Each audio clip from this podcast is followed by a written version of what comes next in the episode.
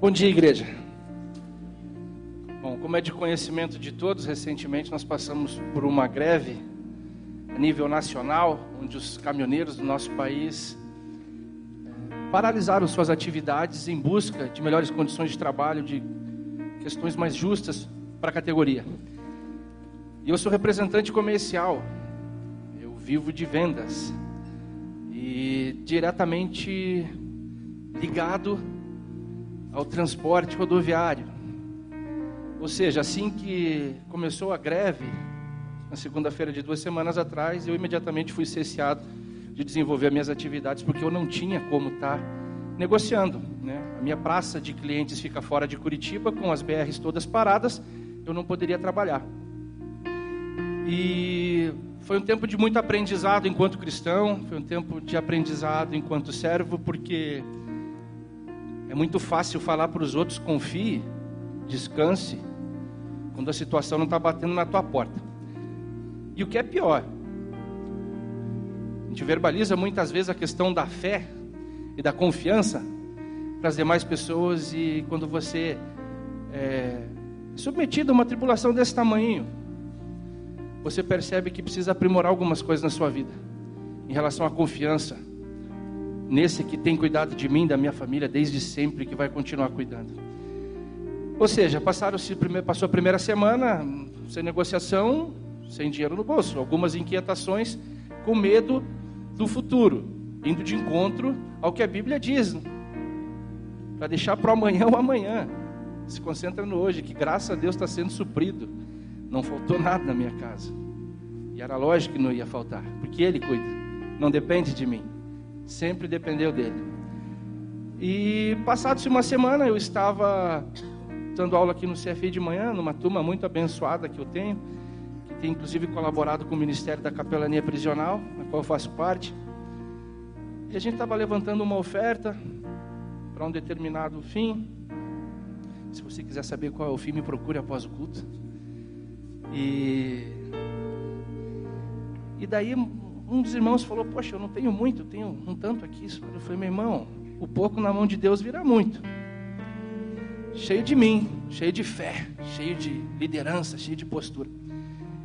Passaram-se alguns minutos, eu estava aqui no salão de cultos. Nós tivemos aquele culto maravilhoso onde pudemos ver o mover de Deus na vida da irmã Silvia, missionária Silvia.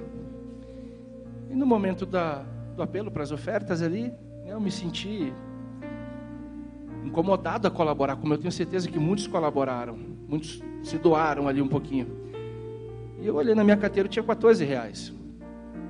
É pouco para a obra, relativamente pouco. E mesmo sendo pouco, e eu tendo a minha convicção de que não faria falta por causa de Deus e não de mim, eu me apeguei aos 14 reais. Falei, eu vou segurar porque à tarde eu tenho que comprar pão, o mar não tá para peixe, então creio que Deus vai entender. E imediatamente eu fui constrangido. Porque não é meu. Nada é meu. O estar aqui não é meu. Tudo o que precisava acontecer na minha vida já aconteceu na cruz do Calvário. Tudo que Deus precisava me dar, Ele já me deu Deus através do sacrifício do Senhor Jesus. E eu não morro mais. O corpo pode morrer, mas eu não morro mais. Eu tenho essa convicção, essa certeza. Então, o que mais eu estou esperando de Deus e para me entregar definitivamente para Deus? Isso me fez pensar e repensar algumas atitudes, algumas posturas que eu tenho tido em relação à minha dependência de Deus. O preço já foi pago na cruz. Para mim só cabe agora aproveitar tudo aquilo que Deus tem me dado. E eu, graças ao Espírito Santo de Deus, percebi que o Eduardo não doaria, mas coloquei ali meus 14 reais na oferta e, e, engraçado, né? Porque eu tinha falado 30 minutos antes do CFI que o pouco na mão de Deus é muito. Mas a hipocrisia tomou conta desse ser humaninho aqui, ser humanão, e, e eu me apeguei aos 14 reais. E Deus é tão bom, e não porque Ele precisa, não porque Ele tinha que fazer isso, mas porque Ele é na essência. Ele é cuidadoso, Ele cuida de cada detalhe da nossa vida. No domingo, que é um dia que eu não vendo, eu não tenho minha atividade comercial, Deus foi tão generoso. E eu tenho plena convicção, e os irmãos podem ter, que eu não barganho com Deus, porque eu sei o tamanho que Ele tem, quão pequeno eu sou. Ah, naquela tarde, eu fechei negócios, e na primeira hora da segunda-feira, das sete às oito, eu fechei negócios que davam exatamente a média que eu faturava nos dez dias que eu fui cesseado de trabalhar por causa da greve. Eu não sei o que você pensa em relação a isso, mas eu tenho certeza que foi Deus. Se não foi Deus, o que, que aconteceu? Que numa tarde, num dia não útil, aonde eu não desenvolvo as minhas atividades profissionais, Ele me abençoou de uma forma tão generosa que não há sombra de dúvida de que foi o mover dele. E muito mais do que o recurso financeiro, ele me deu mais uma lição nessa vida que é meu irmão, só faça a tua parte. Faz aquilo que você tem que fazer e você sabe que tem que fazer. Porque eu nunca perdi o controle da tua vida e eu nunca vou perder, porque ele é Deus. Amém? Deus abençoe, meus irmãos. Testemunho que nós também ouvimos agora há pouco do Eduardo falava disso, de confiança no Senhor, de confiar, depositar toda a nossa confiança nele. A gente está entrando numa campanha ou numa série de mensagens chamada Uma Vida Abençoada. Nós estaremos lendo esse livro do Robert Morris agora nos próximos dias. Esse livro já está ali na livraria para você adquirir e você poder ser abençoado através do livro através do seu compartilhar lá com a vida discipular, com o seu companheiro, com o seu relacionamento discipulador, e nas mensagens que nós teremos aqui, que trará e falará desse tema. Mas como que é ter uma vida abençoada? Como que é, os, como são os desafios no momento da necessidade? Nós temos necessidades básicas, essenciais. Olha essa pirâmide de necessidades básicas que um psicólogo chamado Abraham Maslow fez na década de 50, quando ele fez um estudo sobre as necessidades essenciais do ser humano. E ali, a base da pirâmide mostra que a necessidade básica, uma coisa óbvia, é a necessidade da alimentação, a necessidade da fome, a é, satisfazer a fome, o sono, as necessidades físicas. Mas como fica a nossa vida, como fica o nosso humor, como fica os nossos relacionamentos quando essa base da pirâmide ela é comprometida. Quando vai faltar o alimento. Quando a, o desemprego bate a nossa porta. Quando a enfermidade surge. Quando as dificuldades acontecem. Não é fácil, não é? E falar em confiar no Senhor em situações assim não são fáceis. Só quem viveu ou está vivendo uma situação como essa sabe dizer como é difícil quando a segurança é comprometida, quando você é abordado e é assaltado, quando você compromete as necessidades essenciais. Maslow fez essa pirâmide na década de 50. Eu lembro que na aula de administração, o meu professor dizia, na aula de economia, ele dizia: é, essa pirâmide não é mais atual, porque agora a gente vive uma outra realidade. Dá uma olhada nessa foto. Esse pessoal está numa fila, passaram a noite aí. O que, que eles foram fazer? Alguém já identificou ali? O último lançamento da Apple. E muitos comprometeram necessidades essenciais. Passaram a noite ali, não dormiram, talvez uma ou duas noites, não comeram. O que o meu professor dizia é que, numa sociedade consumista, a gente compromete até as necessidades essenciais. E ele dizia, ironicamente, ele falava: Você nunca viu alguém que de repente, para ter um carro, ou uma casa, ou um bem, ou uma roupa, deixa de comer? Alguém que de repente, por ter o melhor carro, ele paga um seguro altíssimo naquele carro e não tem um, não tem um plano de saúde? E eu quietinho, tinha 18 anos de idade, ouvindo aquilo, eu me enquadrava naquele que, para ter um carro, deixava de comer. Porque eu estava me matando de trabalhar, porque eu queria ter o meu carro. E eu tinha estabelecido uma meta, com seis meses, depois dos meus 18 anos, eu quero ter um carro. E trabalhava, comprometia necessidades básicas, como sono, não dormia. Tinha recém aberto uma empresa de informática, então era dia e noite trabalhando, fechando tudo que pudesse de negócio e não me preocupava com sono. Adolescente, 18 anos, tem energia para consumir e nem comia. Depois eu paguei a conta disso. Você sabe disso, você que já tem mais de 40, já sabe que a conta vem. Né? E ela veio. Na saúde, obviamente. Comprometi a minha saúde. E depois dos 40, veio a conta para se pagar na minha saúde. O consumismo faz com que a gente atropele, desequilibre aquela pirâmide. E algumas coisas tomam a frente e comprometem coisas essenciais na vida da gente. Comprometem coisas como a família, prioridade. E de repente, por uma necessidade, eu comprometo a minha família. Eu jogo fora a minha família. Por uma necessidade que eu crio, que não é importante, eu comprometo a minha saúde. O consumismo faz isso. Você acredita que Jesus poderia, de repente, publicar no Facebook alguma coisa do tipo hashtag abençoado? Você acha que Jesus era abençoado? Você acha que os discípulos de Jesus eram abençoados? Conversa com a pessoa do lado. Qual seria a foto que Jesus colocaria na rede social e ele colocaria do lado hashtag abençoado? Qual seria a foto que ele publicaria no Instagram?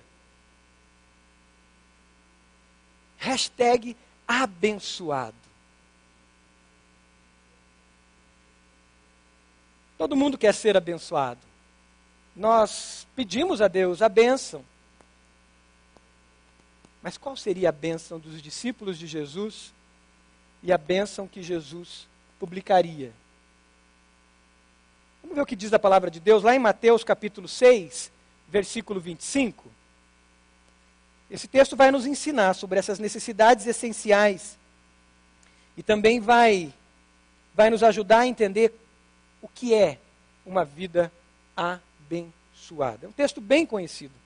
Veja se tem alguém perto de você que está sem Bíblia, se aproxime dela, leia com ela, pegue aí um lápis para você fazer suas anotações, e no meio do boletim tem um esboço que você pode pegar também para fazer anotações. O texto diz assim: Portanto, eu lhes digo, não se preocupem com as suas vidas, quanto ao que comer ou beber, nem com seus próprios corpos quanto ao que vestir. Não é a vida mais importante que a comida e o corpo mais importante do que a roupa? Observem as aves do céu, não semeiam, nem colhem, nem armazenam em celeiros. Contudo, o Pai Celestial as alimenta. Não tem vocês muito mais valor do que elas? Quem de vocês, por mais que se preocupe, pode acrescentar uma hora que seja em sua vida? Por que vocês se preocupam com roupas? Veja como crescem os lírios do campo. Eles não trabalham nem tecem. Contudo, eu lhes digo que nem Salomão, em todo o seu esplendor, vestiu-se como um deles. Se Deus veste assim a erva do campo, que hoje existe e amanhã é lançada no fogo, não vestirá muito mais a vocês, homens de pouca fé. Portanto, não se preocupem dizendo que vamos comer ou que vamos beber ou o que vamos vestir? Pois os pagãos é que correm atrás dessas coisas. Mas o Pai Celestial sabe o que vocês precisam. Busquem, pois, em primeiro lugar o reino de Deus e a sua justiça. E todas essas coisas lhe serão acrescentadas. Portanto, não se preocupem com amanhã, pois o amanhã se preocupará consigo mesmo basta cada dia o seu mal. Esse texto nos mostra que Jesus concordou, né, ou Maslow concorda com, com as coisas óbvias que são necessidades básicas da nossa vida. Jesus concorda com essa base dessa pirâmide, que existem coisas que são essenciais. Existe uma base essencial. Jesus fala aqui do alimento. como essencial. Jesus fala aqui da roupa como proteção. Jesus fala do alimento, da bebida, da proteção. E Jesus fala ainda, ele sobe um pouco ainda mais nessa, nessa pirâmide, falando até da estética. Porque ele fala de Salomão, que todo o seu esplendor, toda a beleza que Salomão demonstrou através não só das roupas do seu reino, mas da construção do templo. Estética, beleza.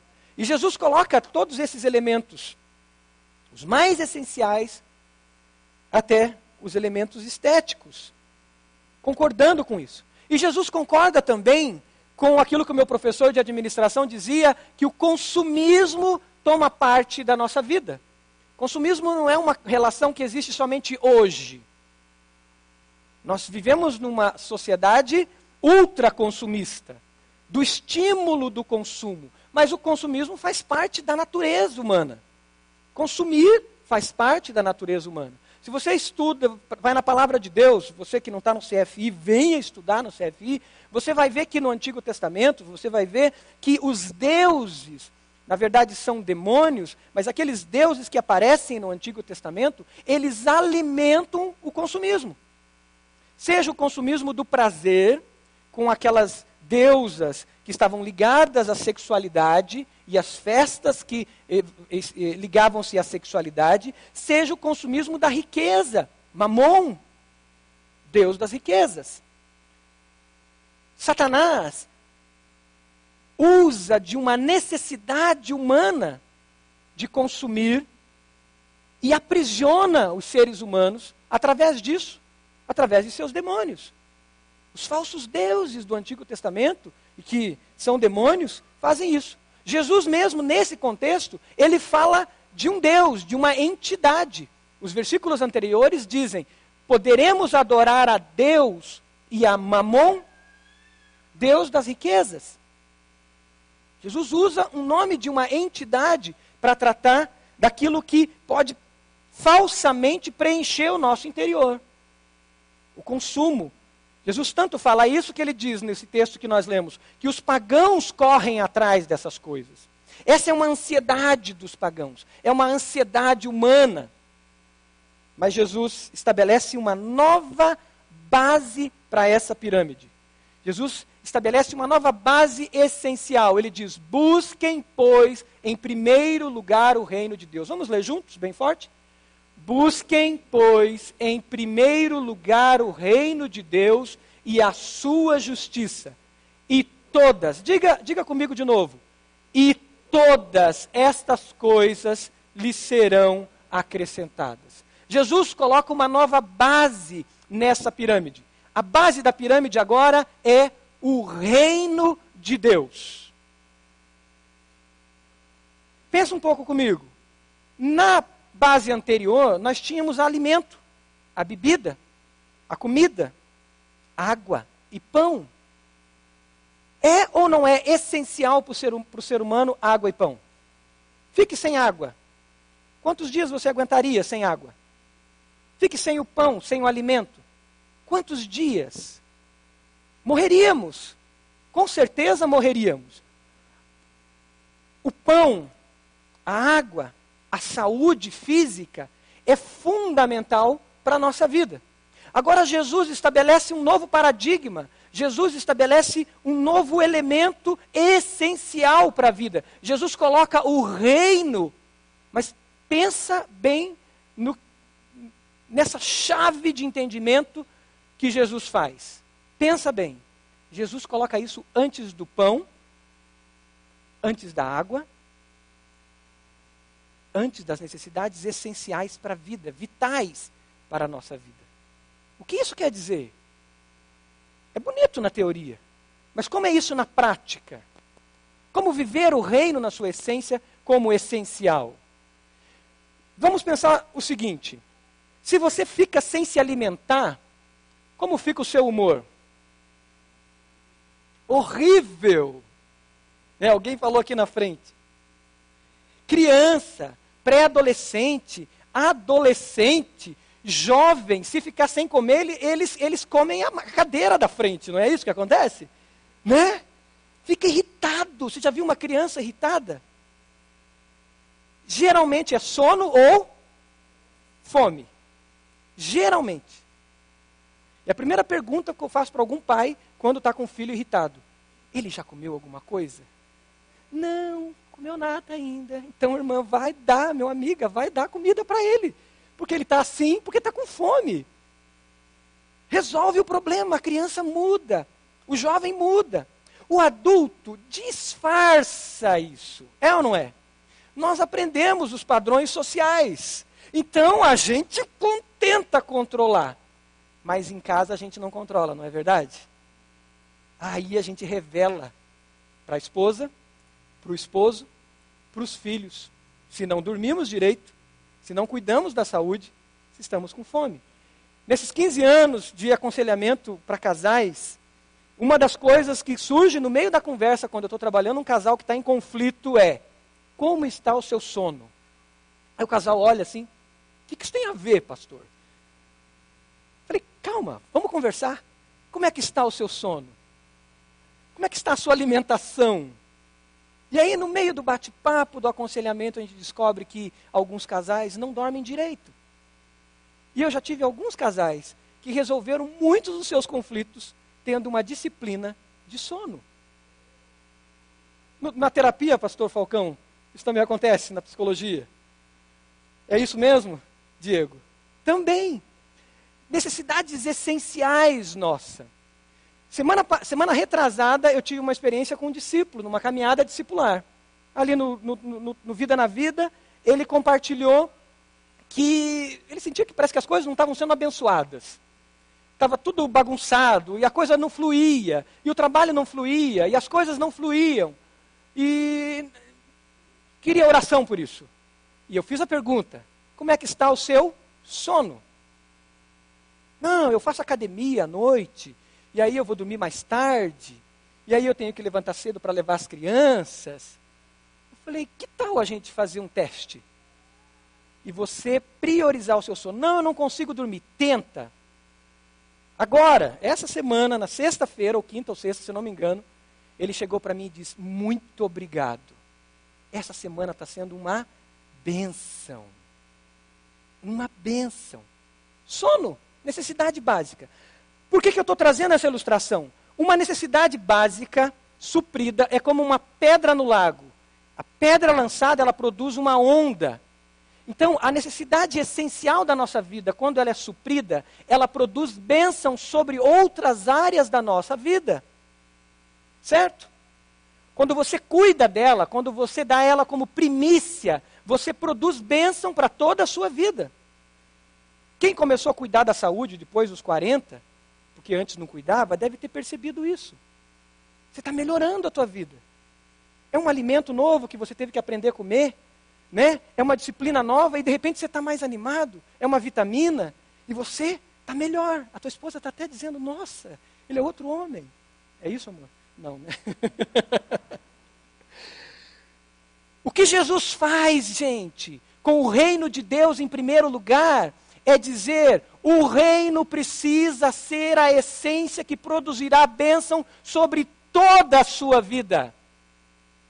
Essa é a chave que abre as portas de tantas outras áreas da vida da gente.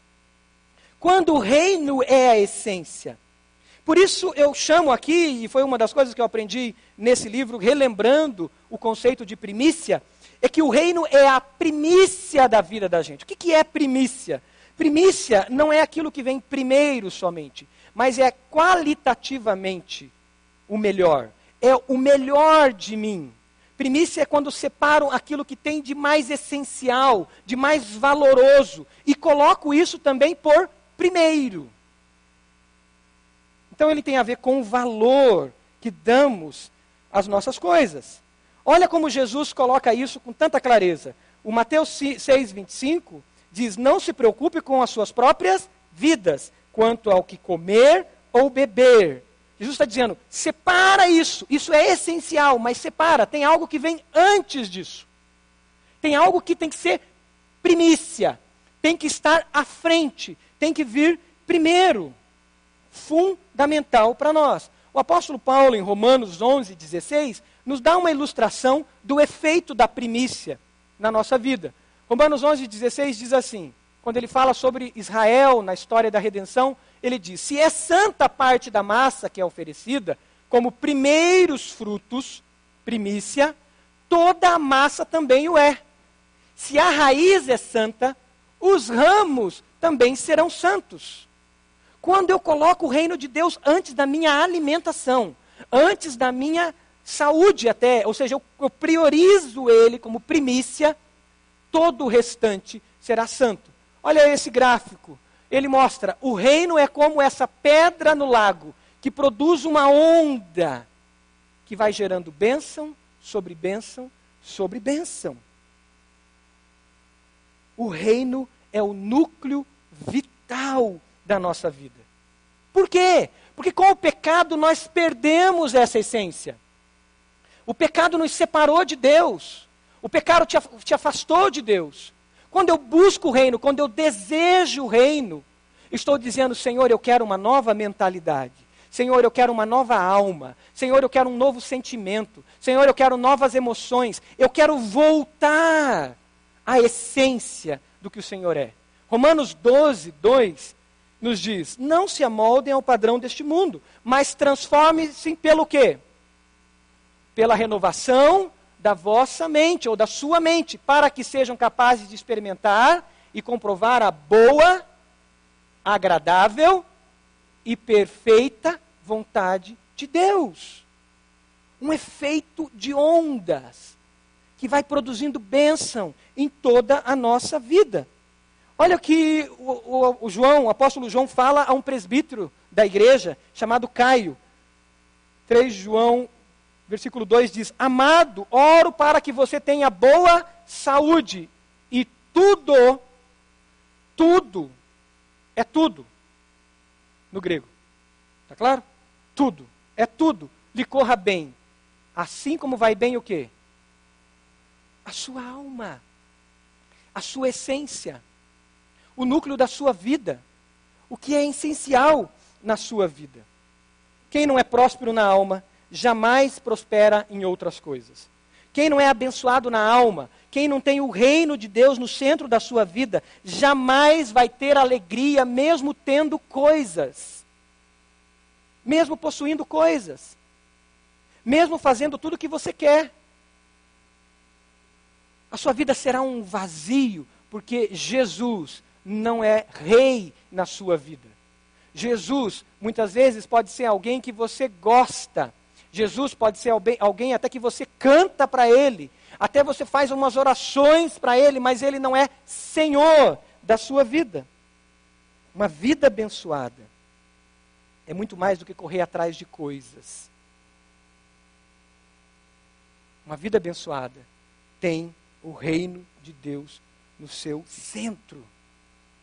Aonde o reino de Deus traz sentimentos novos, emoções novas, desejos abençoados, mentalidade abençoada, eh, vontades fundamentadas nos valores do reino de Deus. Nós somos seres machucados na alma, como acabei de dizer. O pecado tomou conta de nós. Mas um dia nós tivemos um encontro com o Senhor Jesus. E como nós ouvimos no testemunho do Eduardo, nesse encontro com Jesus, tudo que precisávamos, Jesus nos deu na cruz, na obra dele na cruz. O que acontece é que muitos passam a vida sem tomar posse do reino de Deus, sem viver o reino de Deus. Mas esses machucados na nossa vida estão lá.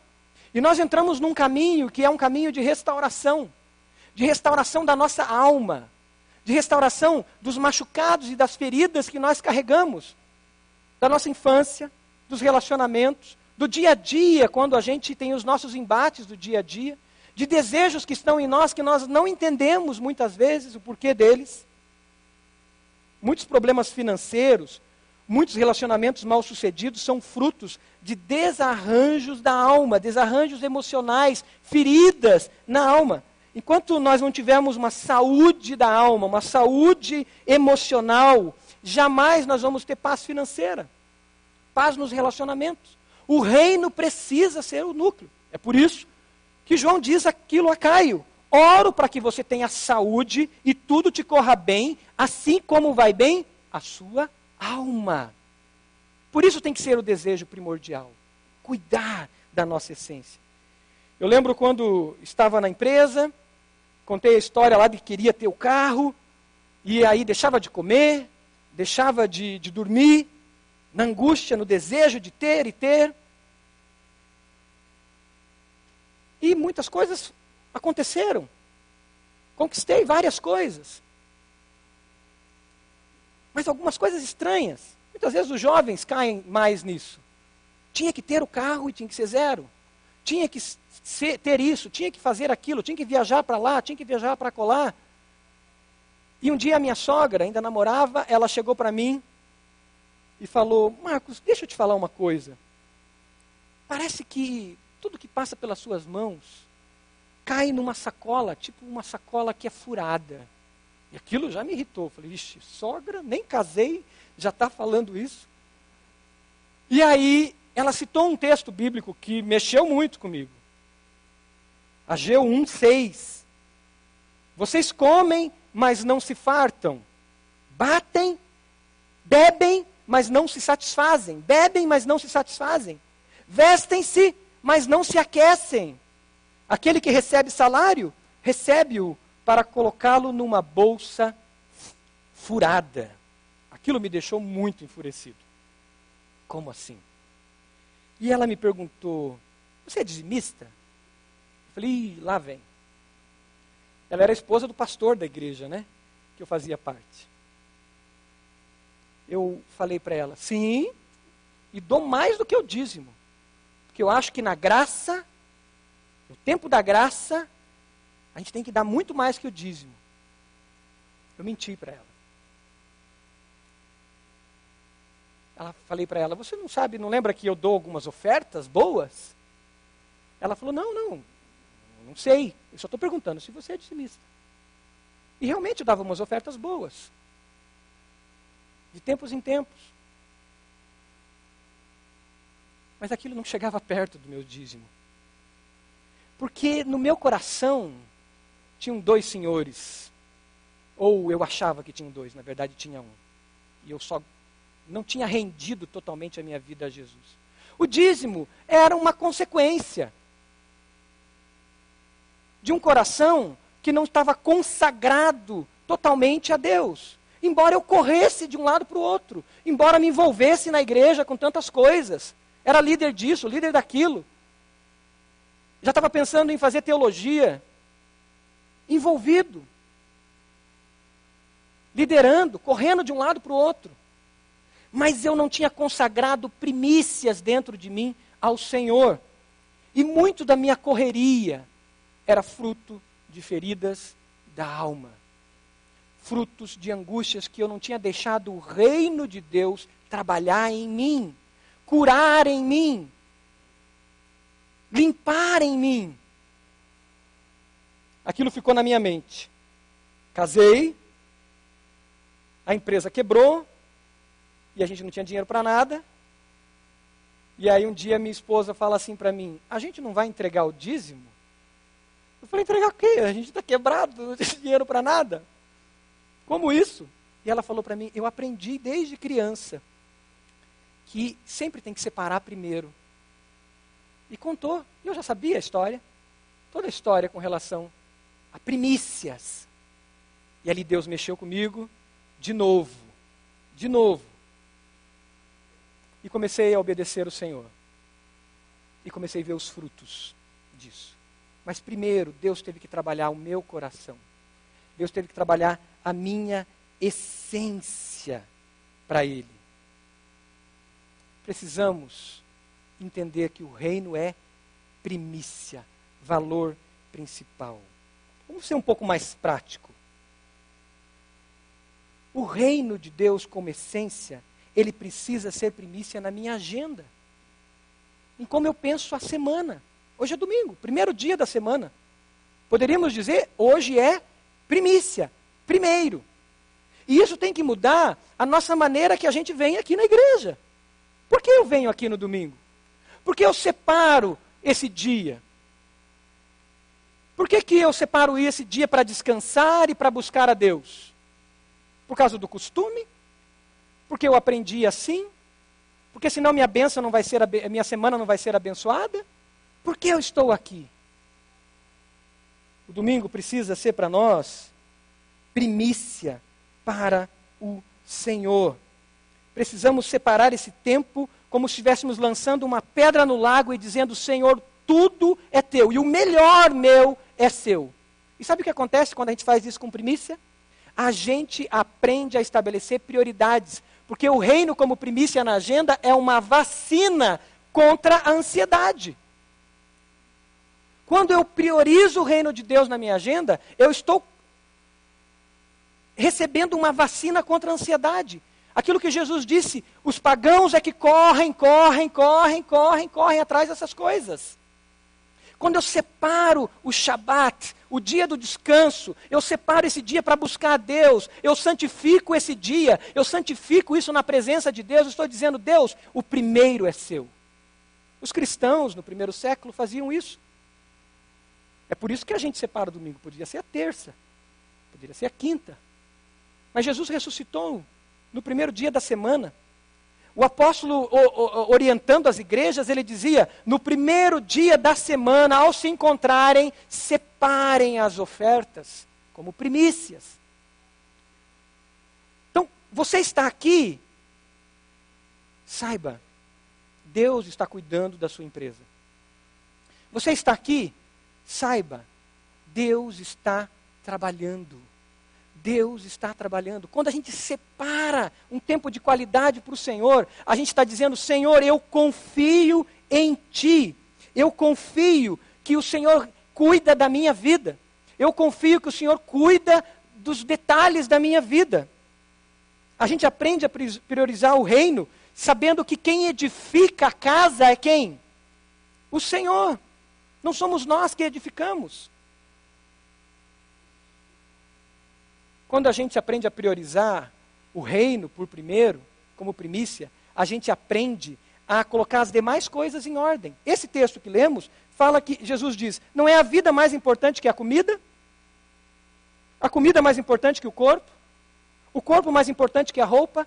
Estabelecer prioridades. E quando a gente estabelece prioridade, a gente tem que aprender a dizer não uma das coisas difíceis para muita gente. Dizer não. E é fundamental aprendermos a dizer não. Ontem, a gente teve que dizer não para algumas coisas. Talvez você disse não para aquela série de TV que você estava assistindo, porque era tarde e você diz: Não, amanhã eu quero consagrar meu dia ao Senhor. Então eu não vou assistir essa série. Ou não, né? Você ficou até as quatro da manhã, está cochilando aí. Não, desculpa. Né? Você teve que dizer não para algumas coisas. A gente diz não, às vezes, dizendo não, à tarde a gente se encontra. Nós vamos ter um tempo especial, mas de manhã eu quero estudar a palavra de Deus. De manhã eu quero estar com a igreja do Senhor Jesus. Eu quero adorar a Deus. A gente aprende a estabelecer prioridade. A postura do legalista com relação a vir à igreja é: já fui à igreja no domingo, então já cumpri minhas obrigações. Aí minha semana está nas minhas mãos e eu controlo porque eu sou bom, eu faço tudo certinho. Então, fiz minha obrigação do domingo, durante a semana, como eu faço tudo certo, vai dar tudo certo. A postura do animista, o animista é aquele que acredita que controla as forças da natureza. A postura do animista, do místico, é: já fui à igreja no domingo, então serei abençoado todos os dias da semana e não interessa a minha ética. Porque, como eu já tomei a posse da bênção no domingo, não interessa como eu vou fazer negócio, não interessa como eu vou me relacionar com as pessoas, eu tenho posse da bênção. Essa é uma postura pagã animista. Mas a postura de um discípulo adorador, de um discípulo que foi chamado para levar a glória de Deus em todos os lugares é: eu consagro a Ti, Senhor, como primícia o meu melhor dia. Eu separo para Ti esse dia de descanso e consagro a Ti para aprender mais de Ti. E minha semana eu te peço, Senhor, que reverbere o meu domingo. Sabe como ela reverbera? Confiando que Deus está te cuidando de você na segunda-feira.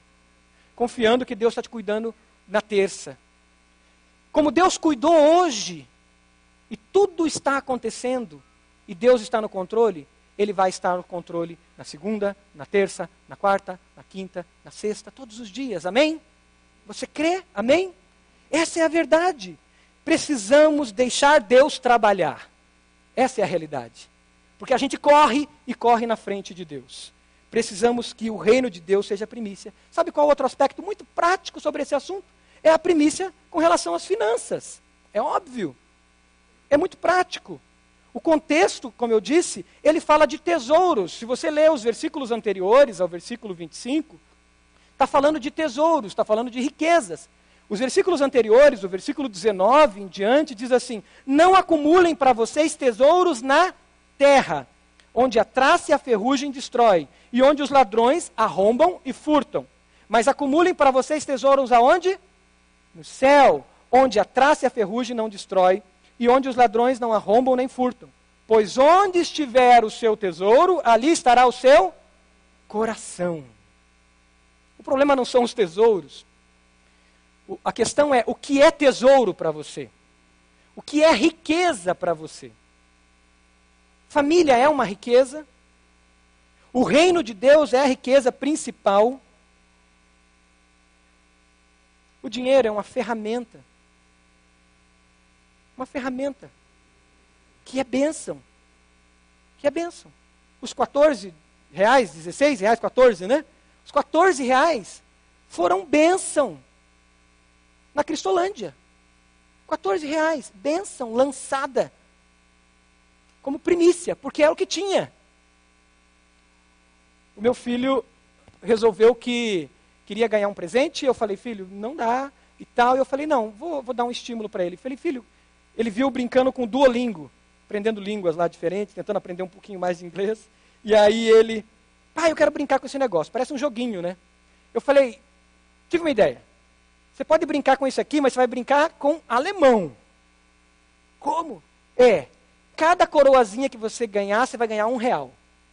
E lá vai ele. De repente eu falei, para, porque o negócio está ficando caro. Não vai mais. E aí, semana passada, ele recebeu a grana de que ele fez. Conquistou, conquistando coroazinhas ali no Duolingo. E aí eu falei, filho, eu tenho que te contar um segredo. E eu tinha falado um tempo atrás para ele, filho, eu estou lendo umas coisas legais aqui na Bíblia e que são segredos que o papai precisa viver mais. E aí eu falei, lembra que eu te falei que tinha uns segredos? Lembro. Eu falei, eu vou te contar. Você recebeu esse dinheiro. Agora você precisa dar as primícias para o Senhor. O que, que, é isso, pai? Eu falei, vamos lá para a Bíblia. Ele está estudando Êxodo. Hoje a, a turminha dele está fazendo o fechamento lá dos estudos em Êxodo. E aí eu falei, vamos lá para Êxodo. E abri aonde falava das primícias.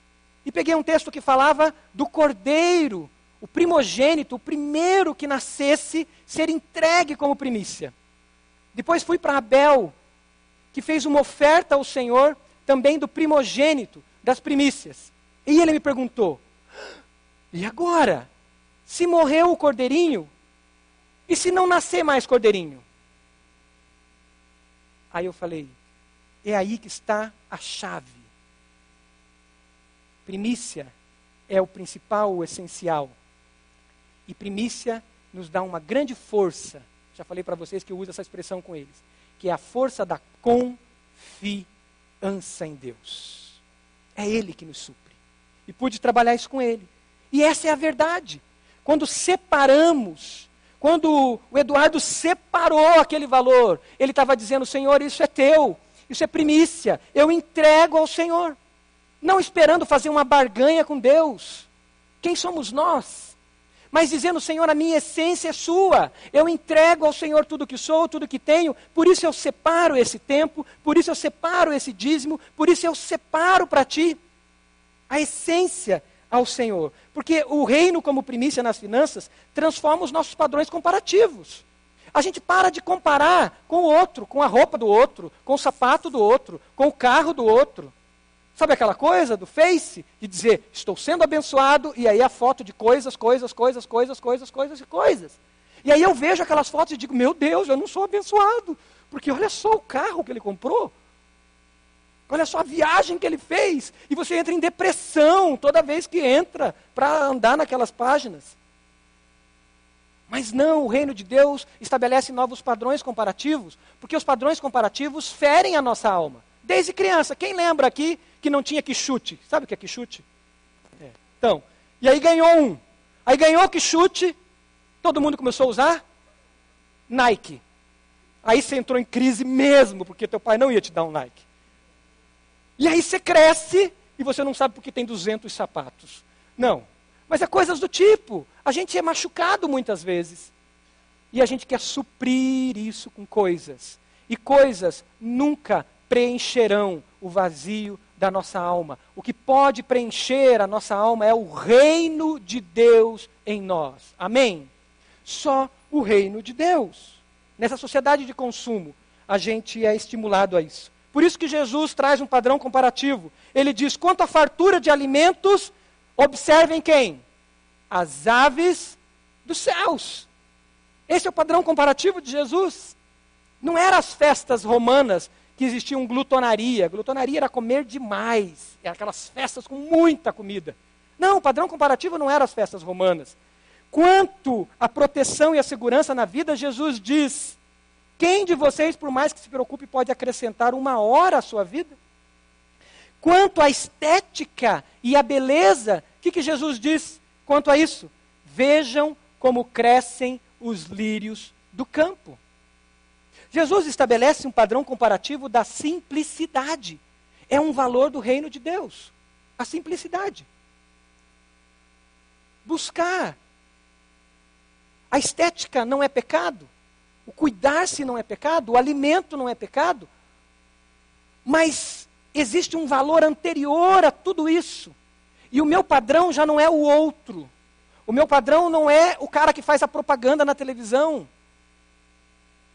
O meu padrão está estabelecido no reino de Deus, na simplicidade do reino de Deus. O reino, como primícias nas finanças, fortalece a nossa confiança em Deus a gente passa a confiar nele. A gente sabe que é ele que é o dono de tudo. Então, quando eu entrego o meu dízimo, a postura do legalista muitas vezes é: entreguei o dízimo, dei uma oferta para missões, ajudei até ali no ministério infantil, já cumpri minhas obrigações religiosas. Essa é a postura do legalista. Cumpri minhas obrigações religiosas. Agora eu decido o que eu faço com o restante do meu dinheiro que está nas minhas mãos. E eu vivo na ansiedade do mesmo jeito. A postura do animista, do místico, que acha que manipula as forças da natureza, ele acha que manipula Deus, ele diz: consagrei o meu dízimo, até adotei um missionário, ajudei em algo que precisava. Agora o meu dinheiro vai se multiplicar, como se fosse com uma varinha mágica. Pum. E aí o dinheiro não multiplica.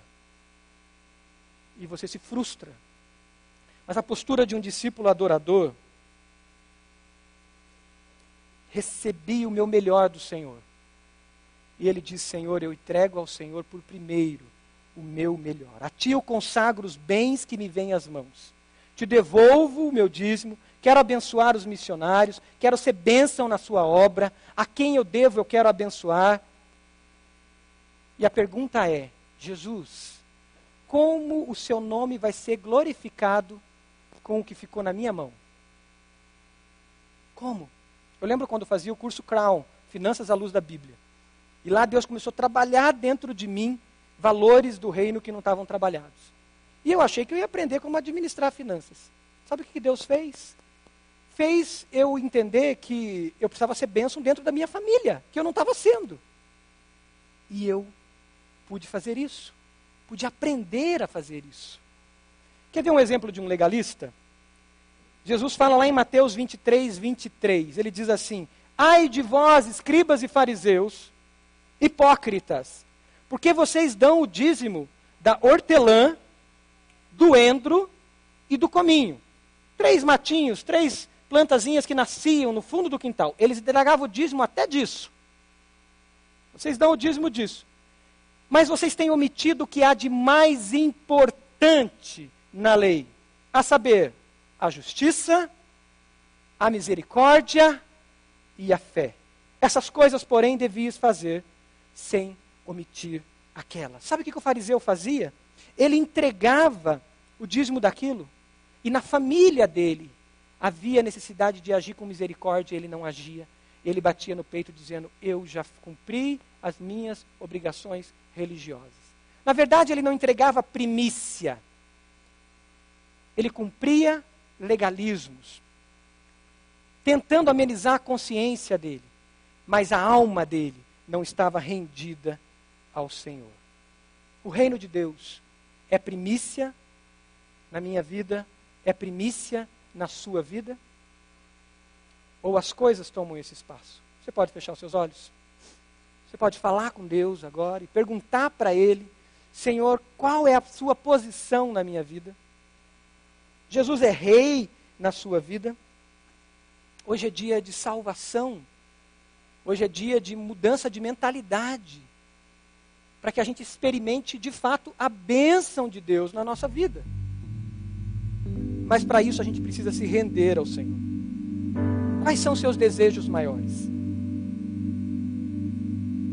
Quais são os anseios? O que te move? O que te faz levantar cedo? O que te faz ir para o seu trabalho?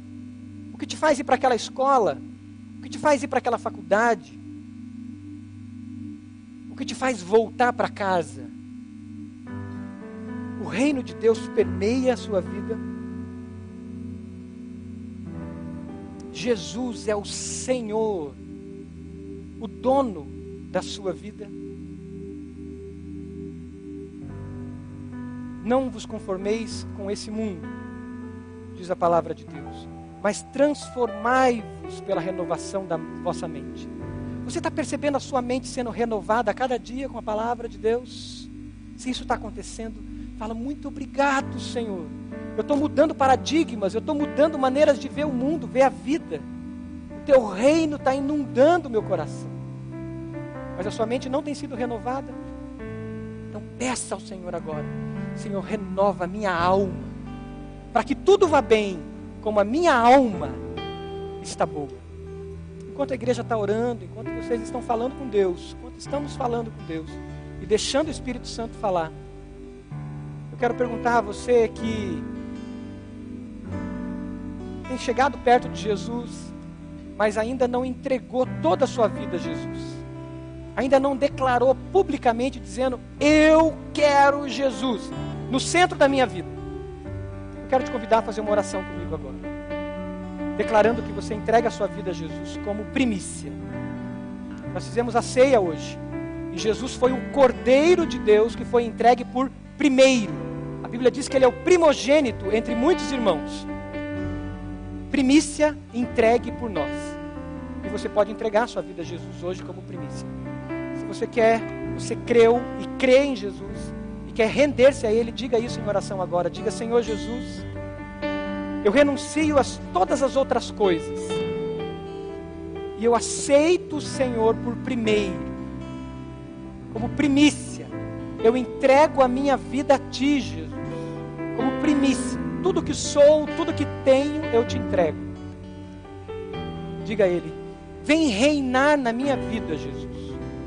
Vem ser dono das minhas emoções, dos meus sentimentos, da minha maneira de ver o mundo, da minha maneira de administrar os meus bens, da minha maneira de cuidar da minha família. Vem ser dono, Senhor, da minha vida.